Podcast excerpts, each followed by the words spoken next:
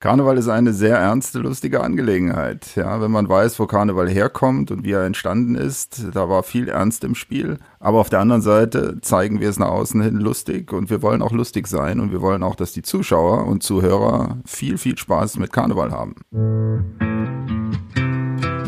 Im Leben nicht. Es folgt Im Leben nicht.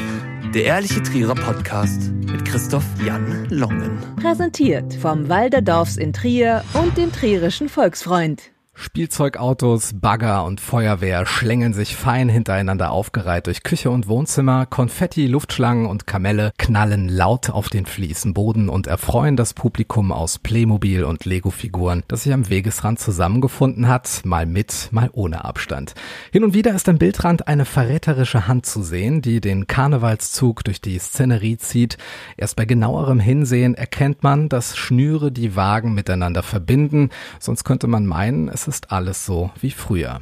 Die Karnevalsmusik verleiht zusätzlich Atmosphäre, in die wir jetzt eintauchen wollen. Und damit herzlich willkommen zur Folge 41 des Ehrlichen Trierer Podcasts, in dem wir heute beutelweise Gutia der Hoffnung aus dem Lautsprecher werfen wollen für ein besseres Morgen. Es ist 11.11 Uhr und damit begrüße ich unseren heutigen Gast, den Präsidenten der Karnevalsgesellschaft Heuschreck 1848 e.V. Herzlich willkommen, Professor Dr. Nico Mohr. Hello, Nico. Also wir würden sagen Halaudi.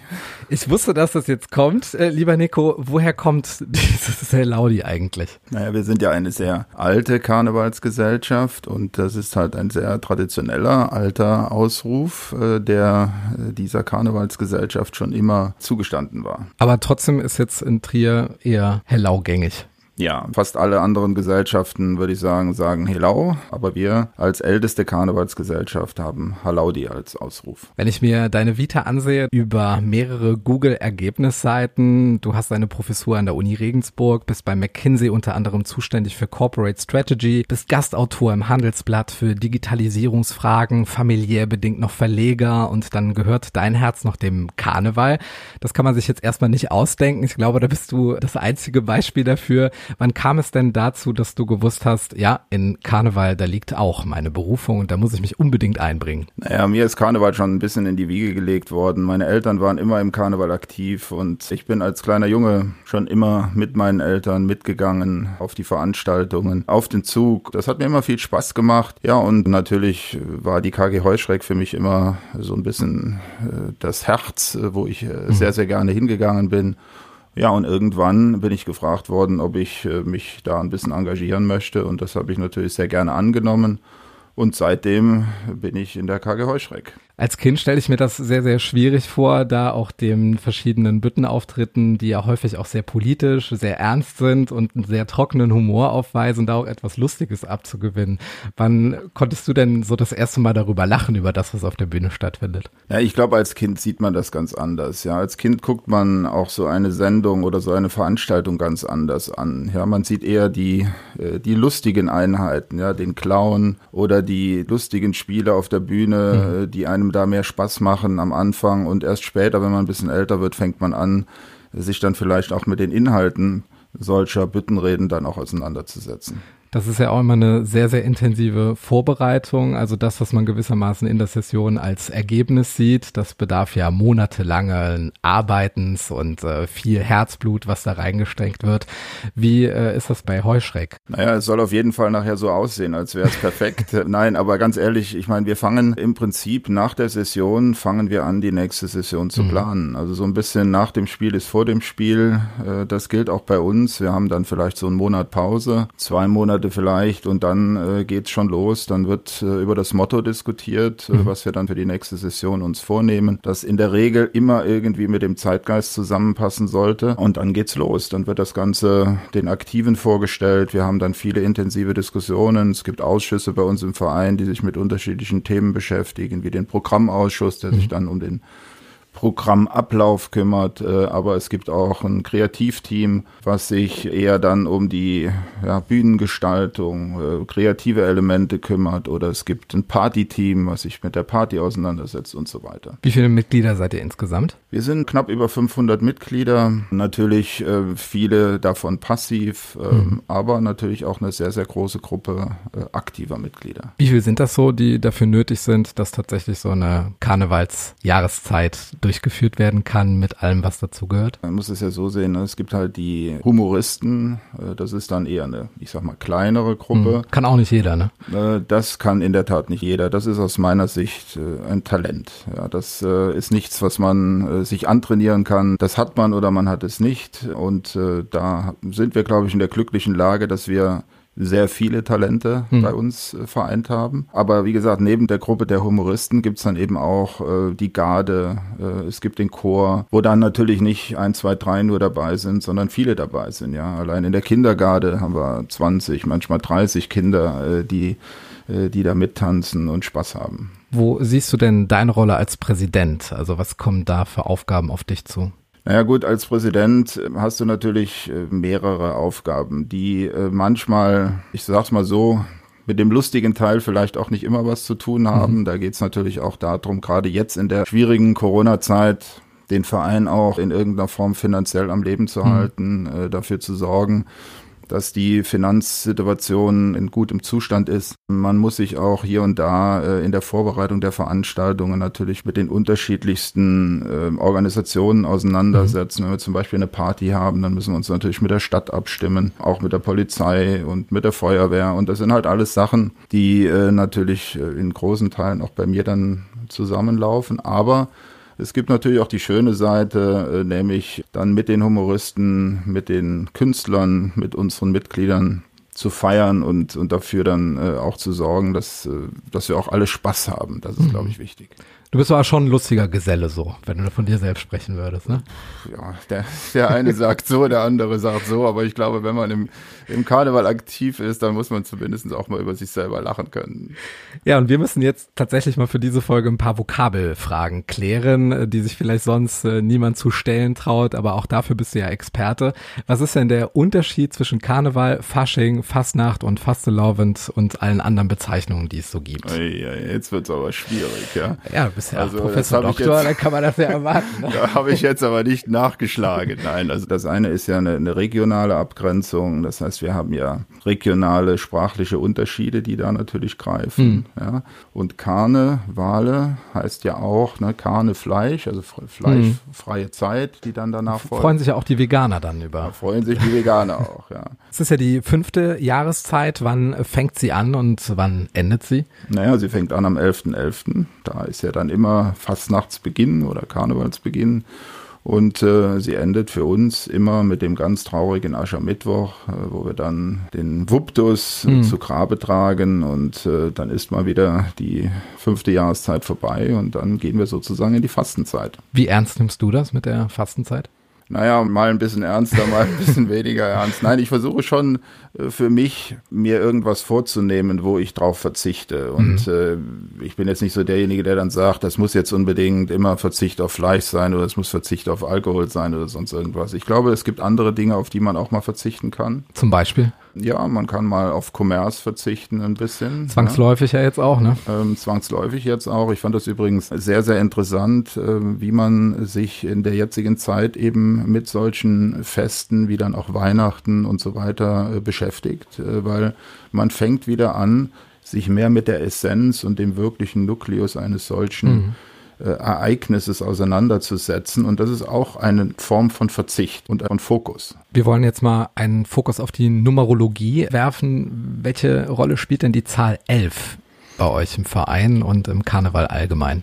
Also die Zahl 11, ähm, das muss man wissen, kommt ja so ein bisschen aus der französischen Besatzung. Mhm. Und äh, man hat mit der Zahl 11 äh, die französischen äh, Werte quasi aufgenommen, nämlich Egalité, Liberté, Fraternity, also ELF. Ah. Und äh, hat daraus dann elf gemacht, weil man durfte das ja nicht ausdrücken.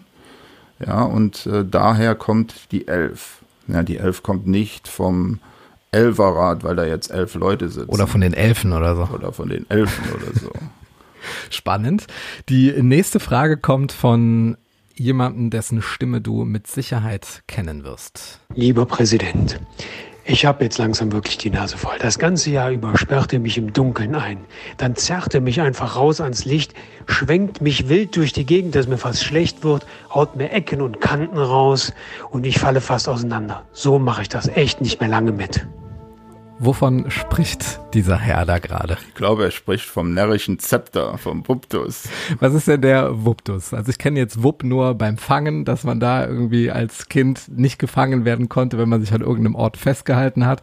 Aber das hat damit wahrscheinlich überhaupt nichts zu tun, ne? Der Wuptus hat äh, in der Tat auch noch eine tiefgreifendere Bedeutung. Mhm. Ja, ähm, aber so wie wir ihn natürlich interpretieren, im Karneval ähm, ist der Wuptus sozusagen der Ausdruck ähm, ja, der, der närrischen Führung. Ja. Äh, und solange man den Wuptus quasi in den Händen hält, äh, ist man sozusagen im Lied. Ja.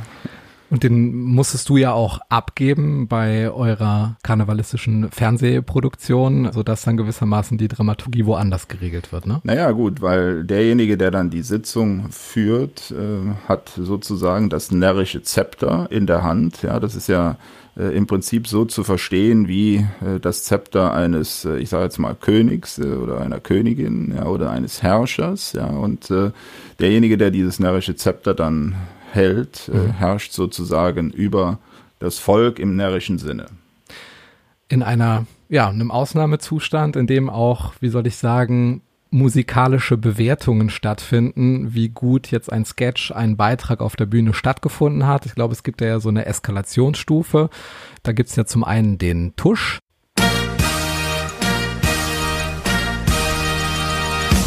Aber auch so etwas wie das hier.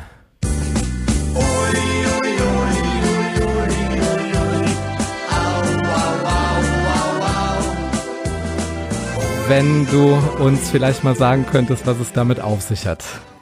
Naja, ich meine, beides sind ja Formen von Tuschs. Ne? Die drücken Mhm. halt nur was Unterschiedliches aus. Ja? Der erste Tusch ist sozusagen eine Art äh, ja, Beifall, eine Art Abgrenzung ja, von einem bestimmten Absatz, einem Mhm. Abschnitt, der in einer Büttenrede vorgetragen worden ist. Der zweite Tusch, der ist eher so, ja, da ist ein, eine Pointe gemacht worden, die war vielleicht äh, ja schon nah an der Gürtellinie. Und äh, dann äh, kommt der Tusch. Woher weiß die Kapelle, wann sie welchen Tusch bringen soll? Ist das quasi auch die Macht der äh, Instrumente zu bewerten, welche Beitrag, welche Reaktion verdient hat? Oder achtet man da aufs Publikum oder gibt es da sonst jemanden, der das so ein bisschen mit dem Augenzwinkern mitteilt, was jetzt gespielt werden soll? Naja, das, das sind ja mehrere Faktoren. Natürlich ähm, haben wir ja eine Generalprobe. Äh, wir wissen, äh, wir machen ja ein Zusammenspiel Hm. äh, zwischen den Bütten, äh, zwischen den äh, Vor Vorträgen, zwischen den Acts, äh, die stattfinden und äh, des Orchesters oder der, der Band, äh, die dann dabei ist. Und von daher ist das der erste Synchronisationspunkt. Der zweite ist, dass natürlich auch die musikalische Leitung den Ablauf der Büttenreden kennt. Ja, die müssen halt wissen, was wird da gesagt, wann ist so ein Punkt, wo eigentlich ein Absatz stattfindet, ja, und wo eigentlich jetzt ein Tusch kommen sollte. Und das dritte Element ist natürlich der Zuschauer. Der Ja. Zuschauer äh, zeigt äh, durch seinen Applaus, äh, dass ihm irgendetwas gefallen hat, dass er sich ausdrücken möchte. Und dann muss die Band natürlich agieren und, und muss in dem Moment natürlich wissen, aha, das ist jetzt, geht jetzt eher in die Richtung oder in die Richtung. Und meistens merkt man das auch an dem Publikum, dass das Publikum dann auch schon so ein bisschen anfängt zu singen und, und den, den zweiten Tusch dann so ein bisschen vorbereitet. Also das gibt's dann schon auch, dass äh, einige Gags anders funktionieren, als man das erwartet hat. Wir glauben, dass wir ein gewisses Gefühl dafür haben, welcher Gag wirkt und welcher Gag vielleicht weniger wirkt. Und ähm, deswegen schauen wir natürlich, äh, dass wir das irgendwie auch in, in einer Büttenrede so ein bisschen mischen dass ähm, da auch ein paar nette Sachen dabei sind. Wir schauen sehr stark darauf, dass die Dinge nicht unter die Gürtellinie gehen. Das ist nicht unsere Art, wie wir uns äh, darstellen wollen. Aber manchmal entwickelt sich das dann doch nochmal ganz anders und äh, man darf auch nicht vergessen, der Büttenredner selbst oder die Büttenrednerin interpretiert ja auch äh, die Büttenrede durch die Art und Weise, wie sie dargebracht wird. Und äh, dieses Zusammenspiel zwischen Interpretation und Inhalt, das äh, kommt dann bei dem Betrachter an, bei dem Zuschauer. Und der Zuschauer reagiert darauf. Und für uns ist das dann auch immer, obwohl wir eine Generalprobe machen und ein Gefühl entwickeln, bei der ersten Sitzung immer auch eine Überraschung, was dann nachher besonders gut funktioniert und was weniger gut funktioniert. Was hätte denn in diesem Jahr gut funktionieren können? Naja, ich meine, wir haben äh, natürlich wie immer Vorbereitungen getroffen. Ja, wir hatten noch sehr lange gehofft, mhm. dass wir zumindestens äh, vielleicht ja, wir haben immer von einer Art hybriden Veranstaltung gesprochen, dass wir also teils Offline-Publikum und Online-Publikum. Genau, dass mhm. wir zumindest mit einem kleinen ähm, Publikum im Saal spielen können, ja, weil das auch für die Humoristen ähm, natürlich besser ist, wenn sie eine Resonanz bekommen. Mhm. Ja. Ähm, das hat sich dann ja im September etwa zerschlagen und wir wussten dann, äh, das wird nichts. Äh, wir, äh, wir müssen komplett auf eine ja, digitale TV-Veranstaltung gehen. Mhm. Und äh, dann haben wir es halt ganz anders gemacht. Wie stark ist denn die Karnevalsgemeinschaft in Trier allgemein? Also wie viele Menschen hat man denn in Vereinen? Wie viele Vereine gibt es ungefähr? Und äh, wie groß ist denn so diese Karneval-Community? Naja, die Frage musst du jetzt der ATK stellen, glaube ich. Die können dir das wahrscheinlich sehr genau sagen. Ich würde es mal andersrum formulieren. Ne? Der BDK, der Bund Deutscher Karneval, mhm. ähm, ist nach dem Deutschen Fußballbund der zweitstärkste, mitgliederstärkste Verband in Deutschland. Von was für Zahlen sprechen wir da? Einigen Tausenden. Mhm. Und wie ist das Verhältnis der Vereine untereinander? Ich denke mal, dass jeder Verein auch seine Unterschiede oder jede Gesellschaft ihren unterschiedlichen Stil hat, den sie jetzt im Zusammenhang mit Karneval lebt. Wie kommt man da miteinander klar? Also ich kann das ja jetzt nur für meine äh, Person und meine Perspektive hier beantworten. Also zum einen äh, hat jeder Verein seinen Stil und seine Identität. Und mhm. das ist auch genau gut so und auch seine Fans und das muss auch so sein. Ja, und äh, jeder Verein und äh, ich kann da nur wertschätzend drüber, äh, drüber sprechen. Äh, jeder Verein versucht hier das Beste für seine Zuschauer, für seine, für die Trierer, für die Trierer Bürger und Bürgerinnen und ähm, ja, versucht das natürlich in seiner Art und Weise rüberzubringen. Das ist mal das eine.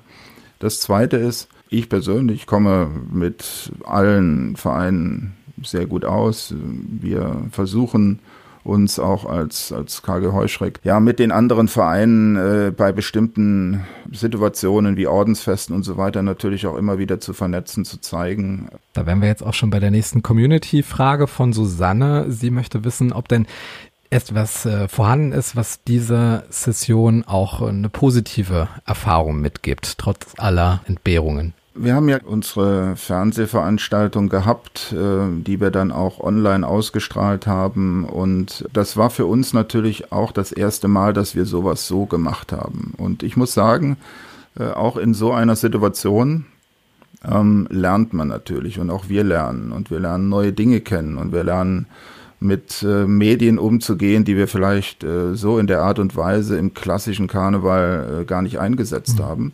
Und für uns ist das auch ein, etwas Positives, ja. Natürlich freut sich jeder und, und hoffen wir natürlich auch, dass wir ähm, im nächsten Jahr äh, wieder unsere Präsenzveranstaltungen haben. Aber äh, auch da wird, wird vielleicht das ein oder andere Element, was wir jetzt hier positiv mitgenommen haben, wo wir gelernt haben, wo wir gesagt haben, hey, das funktioniert ja eigentlich mhm. gut. Ja, das sind ja Dinge, da haben wir vorher gar nicht drüber nachgedacht. Ähm, die werden wir vielleicht einbauen. Also wenn wir jetzt mal einen Blick auf die Zahlen werfen, das äh, Jekometer aus der im Leben nicht Community zeigt 85 Prozent äh, Jeckigkeit. Äh, zwei Drittel würden mit Hello statt mit Alarv grüßen. Scheint die Welt ja also noch in Ordnung zu sein. Aber ich glaube, dass dieses Maskentragen, auf Abstand gehen, was ja so gar nicht schunkel- und bützchenkonform ist, das ja jetzt gerade ein Zug ist, den wir uns antrainiert haben, was ja jetzt auch überlebenswichtig und das Gebot der Stunde ist.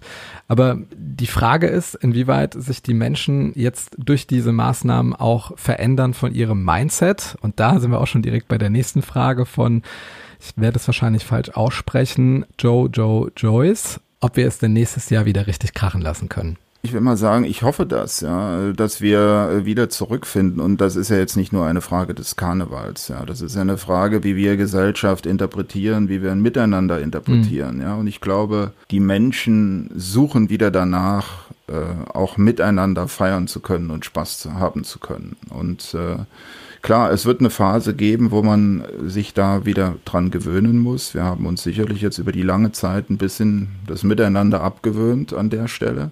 Hm. Aber äh, ich verspüre in den Gesprächen, die ich habe, schon einen sehr starken Drang von vielen Menschen, einfach wieder zu feiern, auch wieder Party zu haben, auch wieder wegzugehen, mal wieder in eine Disco zu gehen oder so. Und ich hoffe, dass das auch natürlich am, im Karneval äh, auf unsere Veranstaltungen, auf die Veranstaltungen der, der anderen äh, Karnevalsvereine dann positiv äh, zurückfällt. Gibt es da vielleicht von deinem Arbeitgeber McKinsey auch Statistiken darüber, wie jetzt das analoge neben den vielen digitalen Neuerungen, auf die man sich jetzt eingelassen hat, weiterhin noch gebraucht wird. Also dass man da diesen Wunsch auch hat. Oder wird das jetzt unser Leben nachhaltig äh, ins, in einen Bereich verändern, der jetzt tatsächlich eher auf Abstand programmiert ist? Also wir machen sehr viele Studien zu der Frage, äh, wir, wir nennen das dann äh, New Ways of Work, ja, mhm. also neue, neue Arbeitswelten und ähm, versuchen natürlich zu verstehen, was da eigentlich so gerade passiert. Ja? Also wie verändert sich beispielsweise das Miteinander am Arbeitsplatz? Mhm. Und da ähm, kann man verschiedene Dinge feststellen und das ähm, analysieren wir auch und beobachten das auch und diskutieren das auch mit unseren Klienten. Das eine, was man natürlich feststellen kann, ist, wir haben den Regler jetzt sehr stark von 100% Präsenz auf 100% digital geschoben. Mhm. Das ähm, ist sicherlich nicht realistisch, dass das so in der Form bleibt. Bei wie viel Prozent ist es denn da, ist da so ein Stopper drin, wo man vielleicht wieder bis auf den anderen Zahlenwert zurückschieben äh, kann. Ah, ich weiß nicht, wo der Stopper dann da äh, ist. Äh, ich weiß auch nicht, ob man das so sagen kann. Das ist wahrscheinlich auch äh, von Situation zu Situation auch unterschiedlich. Ja, aber äh, wir, was wir schon sehen, ist, ähm, dass auch äh, das digitale Miteinander irgendwann an seine Grenzen kommt. Mhm und äh, zum Beispiel äh, im Arbeitsumfeld äh, schlichtweg dazu führt, dass das Zugehörigkeitsgefühl zu einer Gemeinschaft abnimmt. Und das können wir messen. Und das mhm. messen wir auch.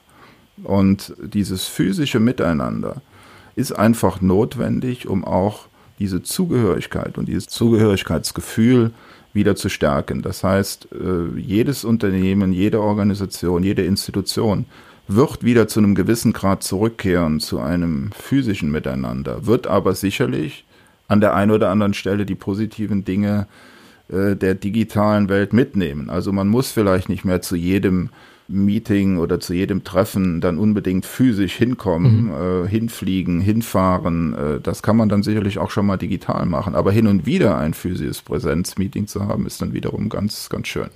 Welchen Beitrag kann da der Karneval dafür regeln, dass sich das auf alle Lebensbereiche wieder ein Stück weit in eine Normalität begibt, die wir von vor einem Jahr noch gewohnt gewesen sind? Ich weiß nicht, ob der Karneval das äh, regeln kann an der Stelle. Ich glaube, er kann vielleicht davon profitieren, dass es dann wieder so sein wird. Gut, Nico, dann kommen wir jetzt zur letzten Kategorie unserer heutigen Folge, dem Quickfire. Das heißt für dich 16 ausgefallene Kostüme, in die du dich jetzt hüllen darfst. Bist du bereit? Ja. Deine drei Lieblingstrierer Vokabeln. Fietz, Törtig und Mäusja. Dein Lieblingsort in Trier. Ähm, die Mariensäule. Dein Trierer Lieblingsgericht. Törtig. Ah ja. Dein Trierer Lieblingsgetränk außer Fietz. Außer Fietz, Bitburger. Das letzte Konzert, das du besucht hast. Oh je, das ist schon lange her. Unsere Partyveranstaltung letztes Jahr. Dein letztes Sportereignis, das du dir angesehen hast. Ja, auch schon sehr lange her. Im Fernsehen viele, aber leider Gottes bin ich Fan einer Mannschaft, die momentan sehr tief im Tabellenkeller hängt. Das kommt jetzt auch wieder auf die Liga an, sonst käme ich jetzt spontan als äh, Solidaritätsanbietender äh, mit dem ersten FC Kaiserslautern, aber das wird es wahrscheinlich nicht sein. Ne? Nein, es ist eher in der ersten Bundesliga zu verankern. Magst du drüber sprechen? Nein. Könnte Schalke sein, vermute oh, ich mal. Oh, wie böse, ja. Na gut, solange es nicht meinst, das ist die Welt ja noch in Ordnung. So, dann ist das jetzt hier die Trierer Lieblingsgastronomie. Ja, da ist natürlich die Weinhexe zu nennen. Dein Lieblingstrierer oder deine Lieblingstriererin? Ah, der Helmut. Luftschlangen oder Konfetti? Luftschlangen. Über welche politische Persönlichkeit hättest du dich in diesem Jahr am meisten in Büttenreden gefreut, wenn sie da aufgetaucht wäre? Donald Trump, Welcher Tag der Session ist dir der liebste? der 11.11. Wie reagieren deine Kolleginnen und Kollegen bei McKinsey auf dein karnevalistisches Doppelleben? Naja, die lachen häufig darüber, dass man sowas nebeneinander machen kann. Nehmen dich dann aber auch wieder ernst auf der anderen Seite. Das stimmt. Wann hast du dich zum letzten Mal fremdgeschämt? Hey, lange her. Für welches Wurfgut vom Zug äh, würdest selbst du am Straßenrand einen Schirm aufspannen oder dich gegebenenfalls danach bücken, um es wieder aufzuheben? Immer für Gutsja. Was ist dein Erfolgsrezept in Sachen Zeitmanagement? Ja, ich glaube, die Dinge sehr stringent anzugehen und klar abzuarbeiten. Wie lange dauert so ein Tag dann bei dir? Ah je, sehr, sehr lange manchmal. Oder anders gefragt, wie viel Schlaf hast du immer so? Sechs Stunden. Oh. Welches Lied ist für dich die Karnevalshymne schlechthin? Unser Heuschrecklied. Stell dir vor, du könntest alle Plakatwände in Trier und in Düsseldorf mit einem Satz versehen. Welcher wäre das? Wer aufhört, besser sein zu wollen, hört auf, gut zu sein. Ja, das ist ein schönes Schlusswort und jetzt bitte ich dich noch um eine kurze, richtig optimistische Prognose für die kommende Session, lieber Nico.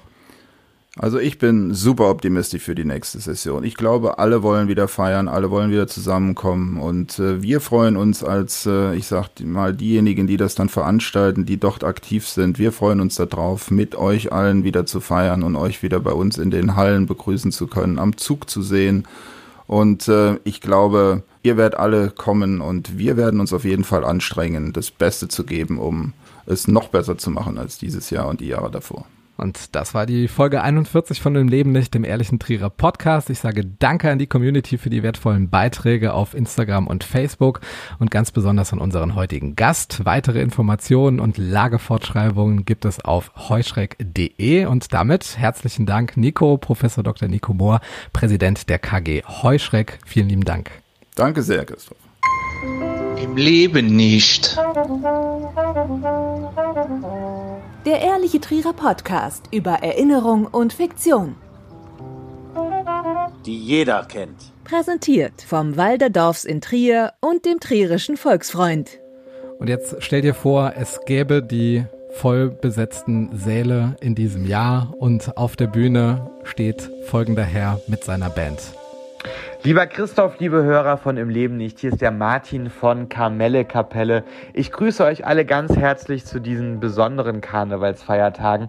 Wir denken wehmütig daran zurück, wie wir noch im vergangenen Jahr gemeinsam an Weiberdonnerstag mit 1500 Leuten anlässlich der großen Heuschreck-Party in der Europahalle Trier gefeiert haben oder auch am Rosenmontagsumzug anschließend in der Trier Arena und können es kaum erwarten, bis es endlich wieder möglich ist. Bis dahin macht es euch auch jetzt gemütlich zu Hause, macht euch mal Mäuschen oder Nauzen, wie ihr es auch immer nennen wollt, macht euch ein Bier auf, hört ein bisschen Karnevalsmusik, schaut vielleicht mal bei Kamelle Kapelle in den sozialen Medien vorbei. Wir haben euch da auf Instagram und Facebook einige besondere Versionen von Karnevalsliedern und Stimmungsmusik vorbereitet, damit ihr auch anlässlich dieses besonderen Karnevalswochenendes mit der entsprechenden Musik versorgt seid. Und dann freuen wir uns, wenn wir euch bald alle wiedersehen können. Bleibt gesund, passt gut auf euch auf und bis bald. Es grüßt die Kamelle Kapelle.